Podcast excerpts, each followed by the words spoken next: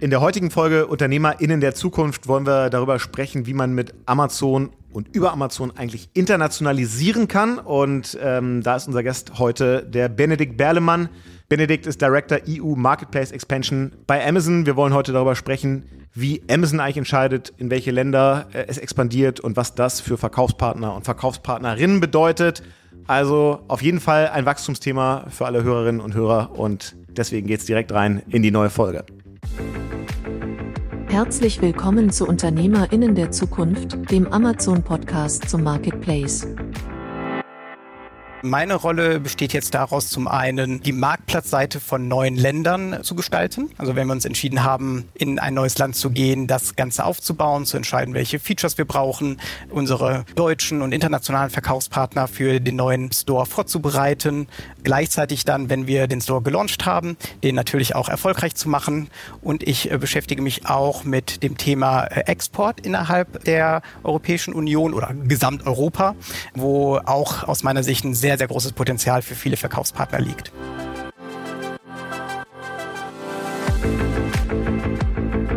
Herzlich willkommen zu Unternehmerinnen der Zukunft, dem Amazon-Podcast zum Marketplace. Wir stellen euch Menschen vor, die smart online handeln. Clevere Marketplace-Profis und erfahrene E-Commerce-Experten berichten offen von ihren Erfolgen und Fails. Und hier ist euer Gastgeber, Jan Bechler. Herzlich willkommen bei uns im Podcast Benedikt Berlemann. Vielen Dank, Jan. Freue mich dabei zu sein. Du hast, wie so viele Amazonians, ja ursprünglich mal eine Beraterkarriere. Ich glaube, Markus Schöberl, dem wir diesen Podcast äh, zu verdanken haben, hat ja auch einige Jahre in der Beratung verbracht, bevor er dann zu Amazon gekommen ist. Erzähl mal, wie so dein Werdegang zu Amazon war und was du heute eigentlich genau machst. Sehr gern. Ähm, als Berater, ich war äh, glücklich als Berater. Man hat natürlich äh, die Möglichkeit, an spannenden Projekten zu arbeiten. Gleichzeitig ähm, hatte ich aber auch immer das Gefühl, dass was wir machen ein bisschen indirekt ist. Ja, also am Ende des Tages geben wir Empfehlungen, äh, machen äh, sehr schöne PowerPoint-Präsentationen und hoffentlich helfen dann Klienten auch erfolgreich zu sein. Das ist aber im Einzelfall manchmal gar nicht, gar nicht so ersichtlich. Ähm, gleichzeitig war ich aber auch sehr beschäftigt. Ja, da äh, habe ich gar nicht groß darüber nachgedacht, ist das was, wo ich jetzt länger bleiben möchte oder nicht. Bis dann eines Tages Amazon anrief und äh, fragte, ob ich da vielleicht Interesse hätte. Und tatsächlich war ich schon immer ein großer Amazon-Fan. Ja, mein, meine erste Bestellung war, jetzt müsste, müsste ich nachgucken, ja, 1998 oder 1999 noch, noch, okay. noch Schulbücher zusammen mit Lösungen und war da, war da komplett begeistert. Deswegen war ich da sehr interessiert, als ähm, Amazon dann gesagt hat, dass sie da gegebenenfalls Verstärkung brauchen. Okay, und hast du ein Gefühl, wie sie auf dich gekommen sind? Also hattest du in der Beraterlaufbahn dann schon irgendwie einen Schwerpunkt auf Handelsunternehmen oder auf E-Commerce-Unternehmen? Wie, wie kommt dann irgendein Recruiter von Amazon auf dich? Ja, tatsächlich war, war Handel und Konsumgüter so immer das, was mir am meisten Spaß gemacht hat. Und das habe ich dann auch in, in der Beratung gemacht. Ich habe auch im ähm, Themengebiet äh, Retail Strategy promoviert. Das war etwas, was ich immer spannend fand, weil der Markt ist einfach A groß, ja B wachsend und C immer extrem herausfordernd. Und ich sehe das ja natürlich auch heute bei den ganzen Verkaufspartnern, sich in dem Markt zu behaupten, ja, ist, ist eine Herausforderung. Wenn man es aber schafft und da wirklich dann Mehrwert für die Kunden generiert, ist das auch etwas, was sich extrem auszahlen kann. Okay, und wenn ich es richtig recherchiert habe, bist du jetzt ungefähr neun Jahre bei Amazon. Ja. Erzähl mal so, wie deine, wie deine Karriere dann sich da weiterentwickelt hat, welche unterschiedlichen Positionen du eingenommen hast. Also tatsächlich, als Amazon dann Interesse hatte, habe ich da mit ziemlich vielen verschiedenen Bereichen gesprochen ja, von Prime über Retail, über ähm, AWS, äh, was, was Amazon so ausmacht. Und bei mir hat es dann tatsächlich komplett geklickt, als ich mit jemandem von, von dem Marktplatz gesprochen hat, der dann später auch mein Manager geworden ist. Und für mich war es äh, tatsächlich auch gar nicht so anders am Ende des Tages als Beratung. Ähm, in der Beratung habe ich versucht, ein oder zwei ähm, Unternehmen erfolgreicher zu machen. Jetzt bei, bei Amazon im Marktplatzbusiness ist meine Aufgabe hoffentlich Hunderte und Tausende von Verkaufspartnern erfolgreicher zu machen. Und das war was, was ich extrem reizvoll fand. Äh, habe das Angebot angenommen, bin dann von Düsseldorf nach München gezogen, äh, wurde Head of Seller Services äh, für, für Deutschland. Ich habe mich da um Kategorien gekümmert wie Sport, ähm, Home Improvement, ähm, Home, Lawn and Garden und da versucht dann insbesondere deutsche Verkaufspartner noch erfolgreicher in Deutschland zu machen und dann zunehmend, äh, zunehmend auch auf andere europäische Marktplätze erfolgreich zu machen. Und da ging es dann darum, bestehende Verkaufspartner erfolgreicher zu machen oder ging es auch darum zu gucken, was fehlt uns denn eigentlich vielleicht noch im Sortiment und wie können wir für bestimmte Bereiche noch neue Verkaufspartner überhaupt, überhaupt erstmal initial für Amazon gewinnen? Absolut, ja. Also beides, beides äh, waren extrem wichtige Teile. Ich habe mit einem Team versucht, neue Verkaufspartner zu gewinnen, zu schauen, ähm, ob Amazon Deutschland für sie eine interessante Destination sein kann, äh, gleichzeitig auch mit großen Verkaufspartnern dann aus diesen Bereichen, die, die schon ähm, erfolgreich waren, äh, weitergearbeitet, versucht sie noch erfolgreicher zu machen und auch die ganze Strategie für die, für die ähm, Kategorien, für die ich verantwortlich war, aufzusetzen. Und das geht dann in Bereiche wie, was für Produkte suchen denn eigentlich unsere Kundinnen und Kundinnen, finden sie aber leider nicht. Was sind ähm, Produkte, die sie vielleicht finden, aber nicht mit der schnellen Versandmöglichkeit, die sie suchen, äh, nicht auf Prime oder irgendetwas. Ähm, da ging es dann wirklich darum zu schauen, wie können wir mit Hilfe von Verkaufspartnern den Endkunden das bieten, was sie in den Bereichen suchen. Und das ist dann, also wie muss man sich das vorstellen? Dann macht ihr wirklich, sagt ihr, okay, uns fehlen jetzt, ähm, weiß ich nicht, neongrüne äh, Turnschuhe mit Klettverschluss. Und dann, dann guckt ihr, wer bietet denn da draußen in guter Qualität äh, und zu fairen Preisen neongrüne Turnschuhe mit Klettverschluss an und geht dann aktiv auf solche Firmen zu? Im, im, Im Zweifel, im Zweifel ja. Also jetzt bin ich wahrscheinlich selten auf die Farbe der Klettverschlüsse gegangen, ähm, aber zu schauen, was sind zum Beispiel Marken, die unterrepräsentiert sind oder ganze Marktsegmente. Ähm, ich bin zum Beispiel jemand, der sehr gerne läuft und habe dann gesehen, dass unser Laufschuhsortiment ja noch nicht, noch nicht das ist, was ich als Kunde gerne hätte. Und war dann auch dann eine Anekdote, wo wir dann gesucht haben, mit welchen Partnern können wir da noch enger zusammenarbeiten, um da eine größere Auswahl anzubieten. Was, was fehlt da eigentlich? Wie können wir das in unseren Stores besser präsentieren, sodass die Kunden das auch finden? Also tatsächlich geht's dann teilweise dann auf den Produkt, auf das Produktlevel runter, um zu sehen, was uns fehlt und wie wir es noch besser anbieten können. Okay. Man hört ja häufig so ein bisschen äh, Leute sagen, ja, du kriegst auf Amazon irgendwie alles, aber es gibt da auch wahnsinnig viel, wo man sich so fragt, das braucht doch kein Mensch. ja. Ist, ist das so? Jetzt mal aus, aus, aus deiner Sicht, weil ja erstmal grundsätzlich erstmal jeder alles dort listen kann. Also ist dann auch Aufgabe in, in so einer Rolle so ein bisschen, ich sag mal, Sortimentsbereinigung oder findet sowas gar nicht statt? Das ist tatsächlich nichts, ähm, was wir und ich glaube eine große Priorität sein muss. Und der Grund ist, Kunden sind unfassbar vielfältig. Und die kaufen und haben Bedürfnisse, die vielleicht du oder ich ja nicht haben und vielleicht viele andere Leute nicht haben, aber die für diesen Kunden genau das Richtige ist. Und wir wollen am Ende des Tages wollen wir alles anbieten, was ein Kunde sich äh, online zu kaufen wünscht. Und tatsächlich, wenn ich in Fulfillment Centers gehe, das besuche und dann so ein bisschen über die Bänder gucke, ja, was, was wird da gekauft, da sind unfassbar viele Produkte bei, wo ich jetzt vielleicht gedacht hätte, hey, das äh, ist jetzt nichts, was, was viel gekauft wird.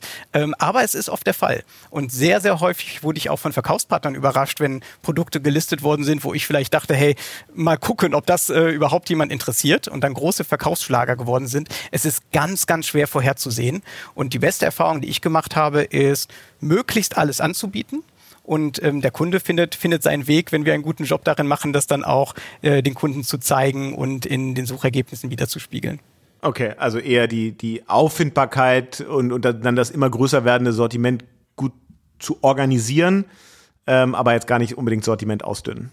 Ja, also ich habe noch nie äh, aktiv versucht, Sortimente auszudünnen. Im, Im Gegenteil, ich glaube, da das auszubauen ist das, was der Kunde sich am Ende am Ende wünscht. Und es gibt immer noch viele viele Produktbereiche, wo ich glaube, dass wir noch einen besseren Job machen können, in tatsächlich alles anzubieten, was was sich die Kunden wünschen. Ja, dann in dieser Rolle als, als Head of Seller Service, wenn es darum ging, eben auch für eure Verkaufspartner und Verkaufspartnerinnen das Geschäft noch besser und einfacher zu machen, fallen dann da auch so Programme wie, heißt ja, glaube ich, Verkaufspartner 360, fällt, fällt sowas auch da drunter, wo ihr bestimmte Verkaufspartner mehr an die Hand nehmt und denen auch additive Services anbietet? Oder fällt darunter eher dann auch Ausbildung, damit die besser verstehen, wie sie Geschäft bei euch betreiben? Also was kann man sich darunter noch vorstellen hinter der Akquise von neuen Verkaufspartnern? Es sind, glaube ich, verschiedene Faktoren. Also ein Punkt, den ich immer sehr wichtig fand, war tatsächlich mit ähm, ausgewählten Verkaufspartnern, die da auch den Bedarf haben, direkt im eins zu eins zu versuchen zu helfen, ähm, wo man dann auch sehr gut in die Tiefe gehen kann ja, und äh, Empfehlungen geben kann über welche Produkte fehlen, über Preispunkte, wie Advertisement besser genutzt werden kann, ähm, welche weiteren Marktplätze sich vielleicht anbieten könnten. Ähm, diese eins zu eins Betreuung, glaube ich, ist für, für ausgewählte Verkaufspartner extrem hilfreich und sinnvoll. Gleichzeitig ähm, habe ich es aber auch immer als meine Aufgabe empfunden, was können wir systematisch verbessern, so dass jeder Verkaufspartner erfolgreich sein kann. Äh, zum Beispiel dann die richtigen Produkte bei, bei der Seller University, University anzubieten oder Seller-Events zu organisieren, die etwas skalieren, Webinare zu speziellen äh, Themengebieten angehen, proaktive E-Mail-Kommunikation, wenn, wenn sich etwas ändert oder wenn wir glauben, etwas ist besonders interessant für Verkaufspartner. Am Ende ist beides, glaube ich, wichtig, wo es sinnvoll ist in, in der direkten Betreuung, aber vielleicht sogar noch wichtiger, dass wir die skalierbaren Lösungen haben, von denen jeder Verkaufspartner profitieren kann. Wie lange hast du das gemacht, diesen Job? Habe ich ungefähr zweieinhalb Jahre gemacht ähm, und war auch eine, eine fantastische Zeit und Erfahrung, äh, weil es, äh, ich, ich sag mal so ein bisschen so, so die Basics des Marktplatzgeschäftes von Amazon ausgemacht hat. Ähm, von, wie du sagst, ja, äh, mit äh, Sellern direkt sprechen. Ich hatte die Gelegenheit, sehr, sehr viele unserer Verkaufspartner zu besuchen, äh, mit ihnen zu diskutieren, mir Fabriken anzuschauen, mir Logistikzentren anzuschauen, ähm, so dass ich da hoffentlich ein sehr gutes Verständnis davon bekommen habe, was Verkaufspartner schätzen, was bei ihnen gut läuft und auch wo wir noch besser werden konnten und äh, woran wir dann arbeit, gearbeitet haben. Okay. Wie sah dann deine nächste Rolle aus? Also nachdem du dann tief im, im Seller-Business drin warst, ist dann schon der, der Schritt gekommen in die Rolle, in der du jetzt bist? Äh, nein, ich hatte noch einen Zwischenschritt und zwar ähm, haben wir ein neues Programm damals aufgemacht, Prime für ähm, Verkäufer was äh, damals äh, brandneu und sehr interessant war. Bis dahin war es äh, Prime-Produkte nur, wenn ähm, Amazon die selber äh, verschickt mit FBA oder über ihr eigenes Retail-Geschäft. Ähm, wir wollten diese Möglichkeit für Prime dann auch unseren Verkaufspartnern aufmachen. Ganz kleines Team, das in Berlin ähm, gegründet worden ist. Das fand ich eine sehr, sehr spannende Herausforderung. Ich fand es immer spannend, was Neues aufzubauen, etwas, etwas Neues zu kreieren. Bin dann nach Berlin umgezogen, habe da ein äh, Team geleitet, das äh, sich darum gekümmert hat, das Programm besser zu machen und Verkaufspartner zu unterstützen, das zu nutzen und da nochmal eine andere Seite von, von dem Amazon-Marktplatz-Geschäft kennengelernt. Ist ja auch was, was heute, muss man auch sagen, für viele, auch unserer Kunden durchaus wichtig ist, Prime by Merchant. Äh, um eben selber, selber Fulfillment machen zu können, aber das Prime Badge zu haben und eben damit auch die einhergehende, äh, in der Regel deutlich bessere Conversion. Und aus dem Prime-Team ging es dann, wenn ich es aber richtig gesehen habe, weiter nach Luxemburg, wo du jetzt genau. heute sitzt, richtig? Genau, genau, 2019. Und seitdem, also jetzt seit ähm, ja, fünf Jahren, bist du verantwortlich für etwas, was wir auch in den letzten Jahren live miterleben konnten, was auch unseren Alltag hier äh, auch bei Front Row mitbestimmt, nämlich die europaweite Expansion in neue Marktplätze. Genau. Äh, meine Rolle besteht jetzt daraus, zum einen ähm, die Marktplatzseite von neuen Ländern ähm, zu gestalten. Also wenn wir uns entschieden haben, in ein neues Land zu gehen, das Ganze aufzubauen, zu entscheiden, welche Features wir brauchen, unsere deutschen und internationalen Verkaufspartner für den neuen ähm, Store vorzubereiten. Gleichzeitig dann, wenn wir den Store gelauncht haben, den natürlich auch erfolgreich zu machen. Dann fängt die Arbeit richtig an, würde ich mal sagen, den ähm, auszubauen und dahin zu bringen, wo wir das gerne möchten. Und ich äh, beschäftige mich auch mit dem Thema äh, Export innerhalb der Europäischen Union oder Gesamteuropa, ähm, wo auch aus meiner meiner Sicht ein sehr, sehr großes Potenzial für viele Verkaufspartner liegt. Lass uns da mal ein bisschen tiefer einsteigen. Ähm, in den letzten Jahren, also Länder, in die ihr mit dem Marktplatz gegangen seid, jetzt die letzten waren aus meiner Erinnerung die Niederlande, Belgien, die Nordics, äh, Polen, davor glaube ich Türkei, wenn ich so richtig genau. äh, erinnere. Ähm, erzähl, erzähl doch mal, was guckt ihr euch an und was sind so die maßgeblichen Kriterien, wenn ihr entscheidet, in dem Land wollen wir jetzt auch mit dem Amazon Marketplace auftauchen? Das ist eine Frage, die, die, die äh, mir oft gestellt wird, ja, auch, auch intern. Was ist so euer, euer Masterplan, wie ihr über, über neue Länder nachdenkt? Und meistens sind die ähm, Kollegen eher enttäuscht. Ja, weil es ist nicht so, dass wir da riesige 10 Jahres, 20 Jahres Pläne haben, wie wir da vorgehen wollen. Wir schauen tatsächlich sehr dediziert in einzelne Länder und die schauen wir uns dann im ganz großen Detailgrad an. Ja, und äh, ganz viele von, von den Sachen, die du auch vermuten würdest, sind für uns relevant. Natürlich, wie groß ist der E-Commerce-Markt? Wie stark wächst der E-Commerce-Markt? Ähm, was sind die Voraussetzungen für Logistik? Ähm, was ist die, die Basis an potenziellen Verkaufspartnern, die es da gibt? Wie, was haben die Kunden für Präferenzen? Also all diese Sachen gucken wir uns an. Ja, eigentlich genau ähm, das, was man vermutet würde, dass du früher auch bei McKinsey absolut, gemacht hast. Absolut, ja. Also da, da, da ist, da ist äh, wenig, wenig Überraschendes bei. Was, äh, glaube ich, aber dann für mich das Allerwichtigste Wichtigste ist, wenn wir darüber nachdenken, was können wir für diesen Markt Neues bieten. Und, und das ist dann, wo es, wo es dann, glaube ich, wirklich spannend wird. Also wir wollen jetzt ja nicht einen ähm, neuen Store öffnen und dann nichts äh, den Kunden bieten, was, was äh, äh, für sie irgendwie aufregend ist. Wir verwenden dann sehr viel Zeit darauf zu gucken, was können wir denn zum einen Endkunden, aber auch Verkaufspartnern international, wie, wie welchen aus diesen Ländern bieten, wovon sie excited wären, ja, und äh, wovon sie ein Teil sein wollen. Und wenn wir glauben, dass wir da etwas gefunden haben oder etwas bei Amazon haben, was, was so in dem, in dem Land noch nicht vorhanden ist, dann ist das etwas, äh, wo wir dann ähm, überlegen, reinzugehen. Gibt es aus Sicht von Amazon eigentlich Märkte, bleiben wir mal in der westlichen Welt und lassen vielleicht mal irgendwie Teile von Asien außen vor. Gibt es Märkte, wo ihr drauf guckt und sagen würdet, na, machen wir lieber nicht, da können wir eigentlich nicht mehr so viel Mehrwert liefern? Also es würde mich jetzt eher überraschen. also für, für, für Europa gesprochen glaube ich, dass ähm, Amazon eine Riesenmöglichkeit hat für, für alle europäischen Märkte, was aber nicht heißt, dass wir überall einen eigenen Store brauchen. Ja, die, die Frage, mit der ich mich äh, intensiv beschäftige, ist, was ist auch das beste Modell? Und für manche Länder wie Niederlande, wie Belgien, wie Schweden äh, glauben wir, dass ein eigener Store der die beste Erfahrung ist für, für Kunden. Für andere sind wir zum jetzigen Zeitpunkt vielleicht auch ganz glücklich damit, dass wir mit einem Exportmodell äh, fahren und dort dann äh, den Kunden auch eine tolle ähm, Erfahrung bieten. Also jetzt in, in Luxemburg Scient, da haben wir keinen Store, ja, aber ich bleibe natürlich treuer Kunde von, von Amazon Deutschland. Ähm, da haben wir eine sehr, sehr tolle äh, Experience, indem man in Deutschland Deutschland kauft, haben eine schnelle Liefergeschwindigkeit, haben gute Preise, ähm, haben sehr gute Selektion. Da würde ich jetzt vielleicht nicht als äh, nächstes Fokusland Luxemburg sehen. Ähm, aber in anderen Ländern können wir ohne einen eigenen Store nicht annähernd die Erfahrung bieten, die die Kunden erwarten. Polen war dann ein gutes Beispiel für, wo man auch schon lange hin exportieren kann, wo jetzt aber mit einem eigenen Store die Erfahrung für Kunden und Verkäufer viel besser geworden ist. Ja, okay was sind denn so die wirklich die Must-Haves, die ein Kunde erwartet und die ihr liefern müsst, um einen eigenen Store aufzubauen? Also ich würde mal vermuten, eigene Fulfillment Center, damit ihr auch Logistik in entsprechender Qualität und Geschwindigkeit liefern könnt. Klar, Sprache ist, ist sowieso klar und wahrscheinlich ein, eine gewisse Sortimentsbreite und Tiefe. Aber Absolut. sag mal aus eurer Sicht, was, was muss da sein, damit ihr sagt, jetzt können wir launchen?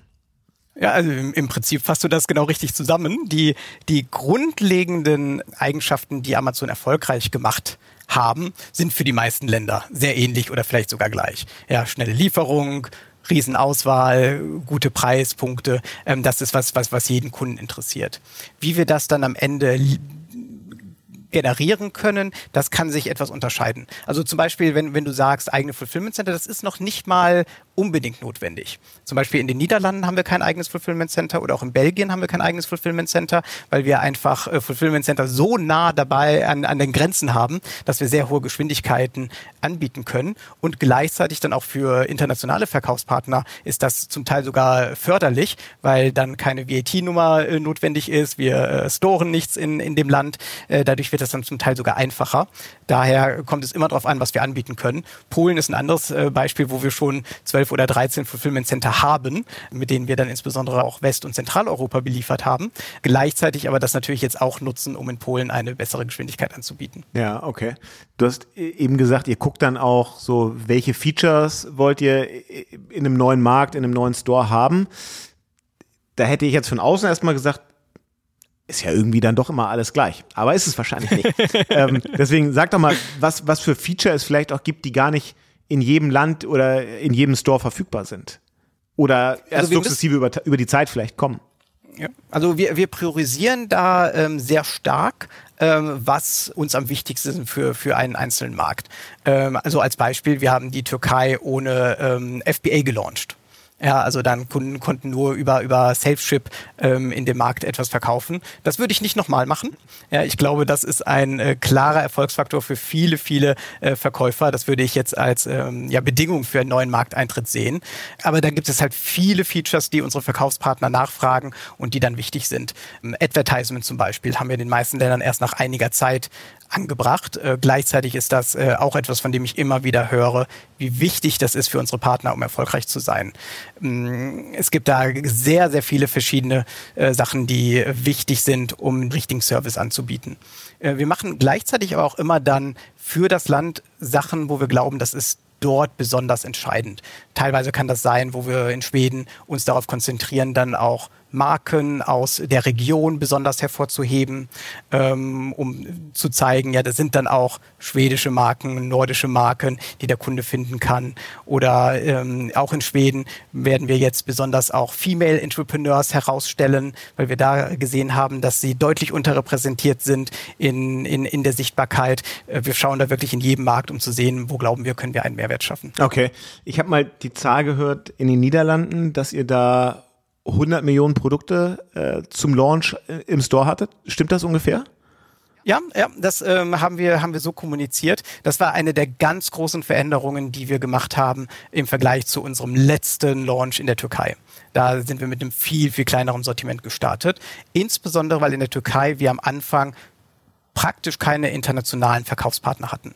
Ja, und dann natürlich versucht haben, türkische äh, Verkaufspartner zu gewinnen, auch, auch mit, mit einigem Erfolg. Aber es fehlten halt all die Produkte, die der Amazon-Kunde normalerweise erwartet.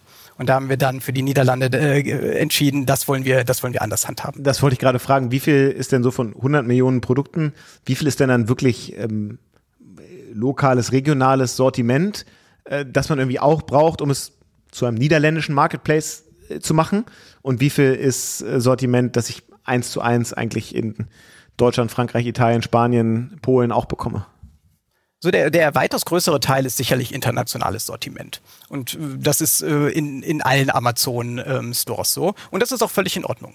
Ja, wir glauben, am Ende des Tages äh, möchte der Kunde alles kaufen können, von internationalen Marken wie auch von lokalen Marken.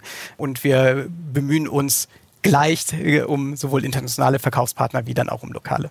Erzähl doch mal, wie ihr, wenn ihr dann ein, ein neues Land erschließt ähm, und da vom Start weg 100 Millionen Produkte haben wollt, wie ihr, wie, wie ihr das bewerkstelligt. Wie geht ihr auf bestehende Verkaufspartner zu, äh, um denen irgendwann zu erzählen, jetzt kommt bald die Niederlande, ähm, ihr könnt dabei sein, das sind die Dinge, die ihr tun müsst, das könnt ihr davon erwarten. Äh, erzähl mal, wie, wie man so ein 100 Millionen äh, Produktesortiment dann auch, auch aufbaut und so, dass es nicht nur da ist, sondern dass es dann auch mit, äh, mit Produktbeschreibung in der richtigen Sprache da ist, mit allem, was man, was man so braucht. Absolut. Das Allerwichtigste für uns ist es, dann internationalen Verkäufern es so einfach wie möglich zu machen, in einem neuen Land zu starten. Ja, weil natürlich ist jetzt ein neues Land erstmal praktisch bei Definition kleiner als die existierenden Märkte. Warum sollte ein Verkaufspartner da Zeit und Mühe investieren? Und die Lösung, ähm, die wir versuchen anzubieten, ist, wir machen es sehr, sehr einfach. Und gerade jetzt für, für einen neuen Markt, das erste, was wir machen, ist, wir schauen nach allen Verkaufspartnern von basierend auf allem, was wir wissen, es eigentlich nur vorteilhaft ist, diesen neuen Markt direkt von Anfang an zu erschließen. Und da schauen wir auf Punkte wie verkauft dieser Verkaufspartner bereits in den Niederlanden, ja, in einem Exportmodell jetzt als, als Beispiel Niederlande. Ähm, nutzt der Verkaufspartner Lösungen, die es ihm erlauben, automatisch Preise anzupassen mit ähm, Net Proceeds oder mit Build International Listing. Wenn wir zu dem Entschluss kommen, diese Verkaufspartner glauben wir, da sind nur Vorteile drin, dass sie von Tag eins verkaufen könnten, weil sie machen es eigentlich schon heute und haben dann bald ein viel größeres Geschäft, bereiten wir im Namen des Verkaufspartners diese Listungen vor und geben dann einige Wochen oder Monate vor dem Launch dem Verkaufspartner die Möglichkeit, es anzupassen, ja, drüber zu gucken oder auch zu sagen, ich möchte im Moment nicht verkaufen in den Niederlanden natürlich. Ähm, Wenn Sie allerdings dann Interesse haben, können Sie dann mit sehr, sehr geringem Aufwand von Tag eins auch mit den neuen Marktplätzen verkaufen. Und das ist dann, also um das auf der Skalierung hinzubekommen, das ist dann mit künstlicher Intelligenz übersetzter Content ähm, oder wie, wie geht ihr dabei vor? Genau. Wir haben in den letzten Jahren erheblich in, unsere Übersetzungsfähigkeiten investiert mit Machine Learning. Ähm, sicherlich etwas, wo wir immer noch besser werden können, ähm, wo sich aber wahnsinnig viel getan hat. Ich war zum Beispiel ähm, im letzten Jahr sehr froh, dass wir jetzt auch Verkaufspartnern die Möglichkeit geben, Feedback zu Übersetzungen zu geben, um zu sehen, ist das äh, gut oder ist das nicht gut, können wir danach bessern. Selbstverständlich können Verkaufspartner, wenn sie denn die Sprachfähigkeiten haben, auch ihre Übersetzungen noch weiter verbessern. Das ist aber für uns ein absolutes Muss, dass wir da die Möglichkeit haben, Angebote gut zu übersetzen, so dass das auch für den Kunden eine, eine, eine gute Erfahrung ist. Haben wir nicht immer gut hinbekommen. Ja, ähm, als wir Schweden gemacht haben, hast du das vielleicht in der Presse gesehen oder äh, war auf jeden Fall in der Presse, dass da, obwohl wir auch da erheblichen Aufwand in große Produkte in Topseller gesetzt haben, dass die sehr, sehr gut übersetzt worden sind, äh, gab es einige Worte, die in der schwedischen Sprache eher als anstößig wahrgenommen werden können. Und das waren alles dann äh, sehr, sehr unbekannte Produkte, die dann aber natürlich dadurch an Bekanntheit gewonnen haben. Haben wir sehr daraus gelernt, all diese Übersetzungen innerhalb von wenigen Tagen korrigiert und dann sogar worldwide ähm, unser Modell so verbessert, dass wir jetzt automatisiert nach allen möglichen Offensive-Worten äh, in äh, allen möglichen Sprachen gucken, sodass sowas nie wieder passiert. Dann bei dem späteren Launch in Polen ist mir nicht ein Fall bekannt, wo wir dann auch etwas hatten, was, was irgendwie als anstößig empfunden werden kann. Ja, okay. Eine ähm, Maßnahme, die ihr ja auch in den letzten Monaten und Jahren eingeführt habt, war ja unter anderem auch das Mitnehmen von, von Bewertungen in neue Märkte, ja. was es natürlich sehr viel einfacher macht, dann auch sofort Vertrauen zu haben in neuen Stores und neuen Ländern. Erzähl aber nochmal vielleicht so ein bisschen was über andere Amazon-Programme, ähm, die der eine oder andere Hörer, Hörerin schon mal gehört hat. Wir haben hier schon häufiger über, ähm, über Pan-EU gesprochen. Wir haben ja zum Teil schon über den European Expansion Accelerator gesprochen. Ich vermute aber, es ist für viele trotzdem noch nicht ganz klar, was sich so hinter diesen und vielleicht auch anderen Programmen, die es noch gibt, so verbirgt. Ähm, erzähl doch mal so ein bisschen, was sind so die Angebote, die Amazon noch macht, um bei dem Thema internationale Expansion als Verkaufspartner zu unterstützen? Absolut. So, mein, mein Ziel ist, dass wir äh, unsere neuen Marktplätze möglichst in all unsere großen Flaggschiff-Programme komplett einbetten. Ich möchte jetzt äh, ungern, dass sich ein äh, deutscher oder österreichischer Verkaufspartner mit 100 neuen Produkten auseinandersetzen muss, sondern idealerweise von den Features profitieren kann, die äh, bereits vorhanden sind, die dann aber optimiert sind, um auch in den neuen Marktplätzen erfolgreich zu sein. PanEU FBA ist ein sehr, sehr gutes Beispiel, äh, wo wir von Tag eins ermöglicht haben, dass äh, PanEU-Verkäufer auch in den neuen Marktplätzen verkaufen können und genauso wie es in den mehr etablierten Ländern der Fall ist, äh, komplett von den niedrigen lokalen Fulfillment-Gebühren profitieren können. Das war ein Punkt, der sehr wichtig ist. Ähm, Advertisement ist ein anderer Bereich, den wir auch in all unseren Marktplätzen jetzt haben. Ähm, extrem erfolgreich. Gleichzeitig auch etwas, äh, was Verkaufspartner richtigerweise erwarten. Ja, ähm, das ist jetzt auch nicht etwas äh, komplett Revolutionäres, äh, aber selbstverständlich kann ein Verkaufspartner und soll ein Verkaufspartner davon auch profitieren können, wenn er oder sie nach, nach Belgien oder Schweden geht. Ähm, insbesondere in Marktplätzen, die vielleicht noch nicht so kompetitiv sind wie etablierte, äh, sehen wir da auch extrem attraktive Return on Investment. Investments. Ähm, anderer Punkt, der mir sehr wichtig ist, dass unsere Tools zu Pricing alle äh, funktionieren. Also wir haben das äh, Marketplace Repricing äh, System überall gestartet. Wir haben den gleichen Unified Account, was glaube ich auch eine große Vereinfachung ist, dass sich die Verkaufspartner nicht individuell registrieren müssen für einen neuen Marktplatz, ähm, sondern dann über den Unified Account für Europa sehr einfach in neue Marktplätze expandieren können oder diese managen, wenn sie da schon unterwegs sind eine Sorge, die man immer wieder von Verkaufspartnern hört, wenn es um das Thema Internationalisierung geht, hängt mit dem Lieblingsthema zusammen, ist natürlich Steuern äh, und Umsatzsteuer. Und was bringt das eigentlich an zusätzlicher Komplexität mit sich, wenn ich auf einmal aus Deutschland heraus auch auf dem türkischen Marketplace verkaufe oder auf dem polnischen? Kannst du ein paar dieser Sorgen vielleicht nehmen? Also in sehr vielen Fällen ähm, ist es simpel. In sehr vielen Fällen. Ja, und dann ähm, schauen wir natürlich auch dann immer in, in, in Ausnahmen. Aber die mit Abstand größte Sorge, die ich von Verkaufspartnern höre, ist tatsächlich mit äh, Mehrwertsteuer. Ähm, Compliance. Ähm, der, der gute Fall ist bei unseren Marktplätzen, ist es, dass in den allermeisten Fällen keine, kein zusätzlicher Aufwand äh, einfällt, auffällt. Und der, der Grund ist, ähm, dass wir normalerweise mit, mit FBA dort äh, keine Produkte lokal storen. Also ich kann als deutscher Verkaufspartner von deutschen FCs nach Belgien senden, in die Türkei senden, in die Niederlande senden, nach Schweden senden, ohne dass dort dann VAT fällig wird, weil wir die Produkte nicht vor Ort äh, vorhalten. Und das ist, glaube ich, ein riesiger Vorteil, der es dann auch tatsächlich sehr viel einfacher macht, ähm, ohne dass man sich noch um zusätzliche VAT-Nummern kümmern muss, in diesen Ländern zu verkaufen. Okay, aber dass man aus dem deutschen FC äh, auch mit Prime-Geschwindigkeit in die Niederlande oder nach Belgien verschicken kann, das klingt noch plausibel. Aus dem deutschen FC in die Türkei klappt ja wahrscheinlich nicht mit 24 Stunden Lieferung. nicht mit 24 Stunden, das ist richtig, das dauert ein bisschen länger. Ähm, aber das war tatsächlich auch eine der großen Neuerungen, die wir vor, vor wenigen Jahren eingeführt haben, dass wir die Möglichkeit haben, dann von europäischen Fulfillment Centern in die Türkei zu liefern. Ähm, das ist nicht 24 Stunden, das ist äh, ehrlicherweise ist dann eine Abwägung, ja, was äh, ist der richtige Geschwindigkeit versus ähm, Kostenpunkt, ja, insbesondere dann auch für unsere Kunden. Ähm, wir haben jetzt einige Tage Versanddauer, sehen aber, dass das für türkische Kunden extrem attraktiv ist weil viele der Produkte, die dann über europäisches FBA angeboten werden, sind nicht oder, oder nicht einfach zumindest in der Türkei zu bekommen.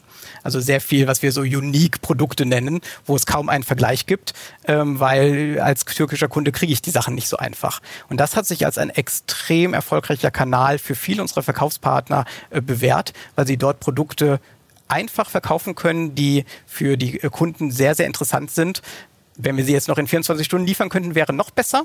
Aber äh, derzeit sind es äh, einige Tage und trotzdem ein, ein sehr erfolgreicher Kanal, den die Kunden sehr schätzen.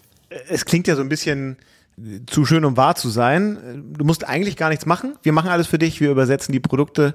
Du musst nur noch auf Akzeptieren klicken und schon äh, hast du nochmal 20 Millionen potenzielle Kunden mehr und der, der Umsatz steigt ähm, ganz so einfach ist das Geldverdienen dann ja trotzdem nicht. Sag doch mal, was sind aus deiner Sicht so vielleicht auch, auch Risiken, die es gibt oder, oder Stolpersteine, Themen, womit Verkaufspartner dann doch hier und da mal strugglen, weshalb eben nicht jeder sagt, na klar, kein Problem, ich mache jetzt Pan-EU und ab morgen bin ich auch in Spanien, Italien, Frankreich und Holland distribuiert oder ja. verfügbar. Also also wir versuchen es natürlich sehr, sehr einfach machen zu starten. Äh, die Wahrheit ist aber natürlich auch, ähm, je mehr ich mich dann auch mit einem Markt spezifisch beschäftige, ähm, desto erfolgreicher kann ich sein. Ich habe mit vielen deutschen Verkaufspartnern gesprochen, die zum Beispiel in den Niederlanden gestartet sind. Ähm, das Geschäft war erst so okay. Ähm, die wurden richtig erfolgreich, als sie dann angefangen haben, sich damit zu beschäftigen, was sind denn eigentlich die Produkte, die da erfolgreich sind, was sind die ähm, Preispunkte, die ich da vielleicht verändern möchte. Wir haben zum Beispiel in Polen niedrigere ähm, Gebühren für die meisten Kategorien, genauso auch in der Türkei äh, kann ich da ein anderes Pricing machen. Also je mehr ich mich da mit einem individuellen Markt beschäftige, desto mehr von dem Potenzial kann ich da auch ganz klar rausholen. Ähm, gleichzeitig, was auch immer zu, zu, zu schauen ist, ist, ähm, dass es unterschiedliche Währungen gibt. Ja, mag, mag sehr, sehr offensichtlich sein und wir haben verschiedenste Warnhinweise in, in alle Produkte gesetzt. Ähm, gleichzeitig äh, ist das aber wahrscheinlich der häufigste Fehler, den ich insbesondere in den, den frühen Tagen der Marktplätze gesehen habe, dass dann vergessen worden ist, dass es schwedische Kronen und äh, Slotty gibt und äh, dann die Preise erst nicht angepasst worden sind. Wir haben mittlerweile da auch verschiedenste Sicherheitsmechanismen eingeführt, so dass ein Verkaufspartner dann noch gewarnt werden kann. Aber das wäre was, wo ich jedem dann auch raten möchte, ja, dazu schauen, dass der Preis, den der Verkaufspartner setzt, dann auch wirklich der ist, der in der lokalen Währung gewünscht ist. Wenn Produkte wie Net Proceeds oder Bild International Listing genutzt werden, ist es natürlich einfacher, weil dann wird das automatisch in die Landeswährung übersetzt. Ähm, wenn ich aber selber die Preise anpasse und, und ansetze, dann ist das etwas, was auf jeden jeden Fall berücksichtigt werden muss. Ja, okay. Dieser Podcast wird ja primär in Deutschland gehört und ähm, wir waren ja in Deutschland äh, schon immer eine starke Exportnation. äh, Stimmt. Wie guckst du denn so drauf, wenn du dir mal das europaweite oder wahrscheinlich hast du auch einen Blick auf darüber hinaus so dass das Seller-Business anguckst? Wie gut sind deutsche Verkaufspartner und Verkaufspartnerinnen eigentlich international aufgestellt? Also wie wettbewerbsfähig sind wir äh, auch über Deutschland hinaus? Ähm, wenn ich, wenn ich auf die, auf die Zahlen gucke, aus welchen Ländern kommen welche Verkaufspartner oder was machen die, ist Deutschland sehr gut aufgestellt. Und ähm, ich habe da sicherlich einen kleinen Bias, weil ich habe sehr, sehr viel Zeit mit, mit äh, deutschen Verkaufspartnern ähm, verbracht. Was mich aber immer beeindruckt hat, ist, wie sehr sie insbesondere über die Produkte nachdenken. Was äh, ist die richtige Selektion, da auch in Details gehen, um das zu optimieren. Ähm, ich habe sehr, sehr häufig von Verkaufspartnern gehört, dass sie äh, extrem aufwendig ähm, sich Feedback an anschauen, äh, Kundenwünsche berücksichtigen und da dann iterieren, um das richtige Produkt zu nehmen. Und das, das sehe ich jetzt auch in unseren neuen, neuen Märkten sehr viel, dass deutsche Verkaufspartner dann ähm, lokale Gegebenheiten ändern oder wie sie die Produkte positionieren, verändern und dadurch dann tatsächlich das Potenzial mehr und mehr holen. Ähm, insgesamt glaube ich, dass da deutsche Verkaufspartner extrem gut aufgestellt sind für, für viele, viele Länder. Ich glaube, in, in der Tendenz sind deutsche Verkaufspartner auch ein bisschen vorsichtiger als, als viele ähm, Verkaufspartner, mit denen ich aus anderen Ländern gesprochen habe. Aber das kann ja auch gut sein. Ja, wir möchten ja, dass Unternehmen langfristig erfolgreich sind. Ähm, und oft nehmen sich dann auch deutsche Partner eher ein bisschen mehr Zeit, um die richtige Strategie zu entwickeln, zu schauen, was sind die Produkte, die ich brauche, das äh, sauber vorzubereiten. Wenn das dann geschafft ist, ähm, sind sie aber oft sehr, sehr erfolgreich. Okay. Als jemand, der da jetzt einen guten Überblick auch über die einzelnen Märkte hat, wenn ich jetzt Verkaufspartner in Deutschland bin und bisher auch wirklich nur in Deutschland tätig bin, wonach würdest du entscheiden, wenn man jetzt sagt, ich kann aber nicht alle Marktplätze gleichzeitig machen, weil das ja dann doch eine gewisse Komplexität mit Kundenservice, Advertising und allem mit sich bringt. Was sind so die drei, vier Kriterien, worauf ein Verkaufspartner aus deiner Sicht heute gucken sollte, wenn er sagt, ich möchte internationalisieren, aber in einer gewissen Reihenfolge? Wonach sollte ich die Länder aussuchen?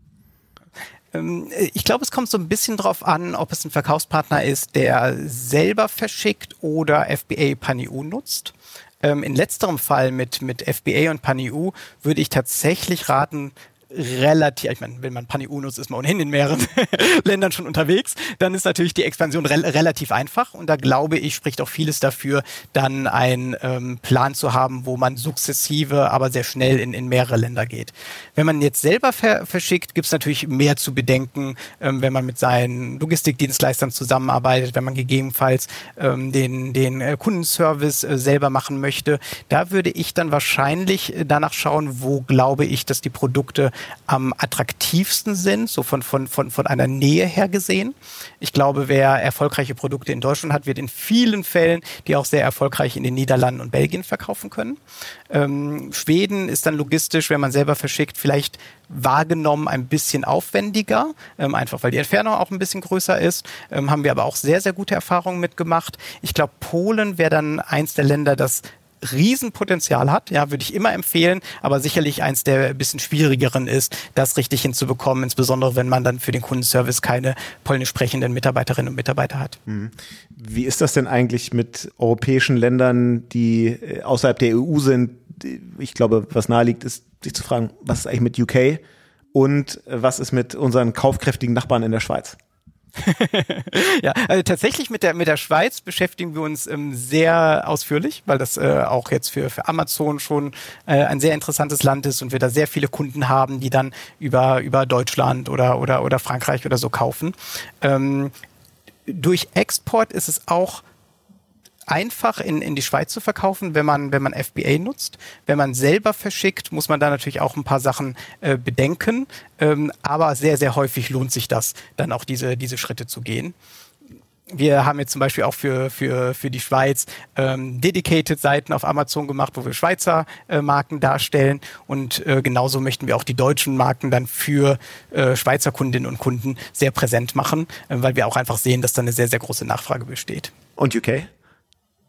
UK ist jetzt nicht direkt in meinem Verantwortungsbereich, aber ist natürlich auch ein, ein extrem großer und attraktiver Markt, äh, wo wir mit Amazon viele, viele Jahre unterwegs sind. Ich glaube, das, äh, das äh, gilt, gilt so ein, so ein bisschen, bisschen ähnlich.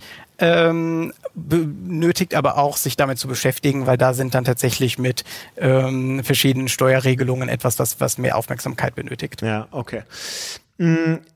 Eine Frage, die mich noch so interessiert, ist ähm, äh, andere Länder, andere Sitten, ähm, umgewandelt in andere Länder, andere Anforderungen an E-Commerce? Ähm, vielleicht ja auch dadurch geprägt, dass in manchen Ländern es einfach auch schon sehr gut etablierte Player gibt, die so gewisse Mechanismen vielleicht etabliert haben. In den Niederlanden ist ja zum Beispiel Bohl sehr präsent und, und sehr groß geworden ähm, zu einer Zeit, wo Amazon noch ohne eigenen Store da war. Ähm, wie ist da so die Balance zwischen, wir wollen eigentlich gerne so lokalen Bedürfnissen, wenn es die denn gibt, ähm, irgendwie gerecht werden und gleichzeitig wir sind halt ein globales Unternehmen, das natürlich nachvollziehbarerweise auch immer ein Interesse daran hat, möglichst viele Dinge auch global zu standardisieren. Wie, wie guckt ihr da drauf? Geht das überhaupt dann so lokalen Besonderheiten irgendwie Raum zu geben? Das, das geht schon und das ist tatsächlich etwas, äh, das wir sehr, sehr viel debattieren. Ja, und am Ende des Tages ähm, profitieren auch unsere neuen Länder äh, extrem von vielen der Amazon-Produkte und Features, die überall erfolgreich sind. Also die dann auch den Kunden und den Verkäufern zur Verfügung zu stellen, ist sicherlich eine Priorität. Gleichzeitig sind wir aber auch sehr aufmerksam, äh, wo können wir noch lernen und wo sind lokale Unterschiede. Also in Schweden zum Beispiel ist die Lieferung zu, zu Lockers, ja, zu Packstationen und ähnliches, ähm, extrem hoch, ja, noch deutlich höher als in Deutschland. So, das wären dann Features, wo wir sagen, das müssen wir unbedingt dann auch in so einem Land anbieten, weil der Kunde das richtigerweise erwartet. Genauso schauen wir auch dann auf Logistiklösungen, was in anderen Ländern ähm, gang und gäbe ist. Ist da etwas, wovon wir Inspiration nehmen können für unsere lokalen Verkaufspartner, was für die noch interessant sein könnte? Ähm, so am Ende ist es für uns, uns beides, ja, versuchen, das, was standardisiert ist, erfolgreich auch in die neuen Märkte zu bringen, gleichzeitig aber auch sehr aufmerksam zu sein, was können wir vielleicht lernen von, von den einzelnen ähm, Ländern, was für den lokalen Markt oder vielleicht auch für Amazon weltweit zu einem Zeitpunkt interessant sein könnte. Mhm. Eine Frage, mal gucken, ob es darauf eine unpolitische Antwort äh, Schauen wir mal. Wenn ihr in ein neues Land geht, was heißt das eigentlich für eure Wettbewerber? Ist das so, dass dann kommt eben der globale große Champion und hat natürlich sofort Aufmerksamkeit und von, von jetzt auf sofort relativ schnell hohe Marktanteile? Und oder ist es vielleicht auch so, dass das, dass der Eintritt von Amazon dem E-Commerce insgesamt nochmal einen Push gibt und dann auch andere Marktteilnehmer davon profitieren, weil der Gesamtmarkt einfach nochmal wächst und äh, und noch mehr Menschen irgendwie ihr Einkaufsverhalten äh, in, ins Internet verlegen? Wir glauben, es ist, es ist Letzteres. Ja, und dass äh, der gesamte E-Commerce-Markt hat in, in jedem der Länder hat das Potenzial für viele erfolgreiche Unternehmen. Ja, das ist kein äh, The Winner Takes It All Modell, sondern wir glauben da an die Pluralität der Shops und äh, Kunden sind unterschiedlich, Anbieter sind unterschiedlich. Wir haben bislang überall gesehen, dass sich der Gesamt-E-Commerce-Markt sehr erfolgreich ähm, entwickelt. Äh, um da eine Zahl zu nennen, laut, laut Statista soll bis 2025 in den neuen Märkten, wo wir unterwegs sind, der E-Commerce-Markt über äh, 64 Prozent wachsen, also sehr gesundes Wachstum, von dem sicherlich Amazon und ähm, unsere Verkaufspartner profitieren werden, aber genauso auch viele der existierenden äh, Unternehmen dort. Und tatsächlich gibt es auch dann sehr unterschiedliche Modelle. In Schweden zum Beispiel gibt es, was wir so als den Everything Store äh, haben, gibt es da faktisch nicht. Ja, da ist das etwas, was Amazon neu gebracht hat. Es gibt aber eine sehr gesunde Bandbreite an kleineren E-Commerce-Unternehmen oder spezialisierten E-Commerce-Unternehmen, die dann ähm, einzelne Produktbereiche sehr, sehr gut abdecken. Und wir glauben, es wird auch in der Zukunft beides geben. Und da ist äh, ein, ein Nebeneinander äh, absolut sinnvoll. Und wir arbeiten natürlich hart daran, für viele Kunden dann ein Angebot zu haben, das besonders attraktiv ist. Alles klar. Eine Frage muss ich natürlich noch stellen im Interesse aller Verkaufspartner, äh, die zuhören, die sich jetzt schon auf die Zukunft vorbereiten wollen. Welche Länder guckt ihr euch denn im Moment besonders interessiert an? ja, ich kann leider keine neuen Store-Launches äh, ankündigen. Ähm, am Ende, wie ich es am Anfang gesagt habe, ja, mein, mein Ziel ist, dass unsere internationalen europäischen Verkaufspartner in jedes europäische Land erfolgreich verkaufen können, sei es über ein Store oder über unser Exportmodell. Und das ist etwas, an dem wir nach wie vor sehr hart arbeiten. Okay, aber wir dürfen davon ausgehen, du musst das Arbeiten nicht einstellen, sondern du darfst auch dich mit weiteren Store-Launches in Europa beschäftigen. Ich beschäftige mich mit ganz vielen verschiedenen Sachen. okay, alles klar. Benedikt, äh, vielen Dank, dass du heute dabei warst, ähm, uns ein bisschen Einblick darüber gegeben hast, wie eigentlich internationale Expansion für euch als Amazon funktioniert, aber äh, wie es eben auch für eure Verkaufspartner funktioniert. Und tatsächlich, ich glaube, da ist einfach noch total viel Potenzial. Wir hoffen, das geht so weiter. Und vielen Dank für all die Insights. Vielen Dank, Jan. Hat mir viel Spaß gemacht. Schöne Grüße nach Luxemburg. Ciao, ciao. ciao.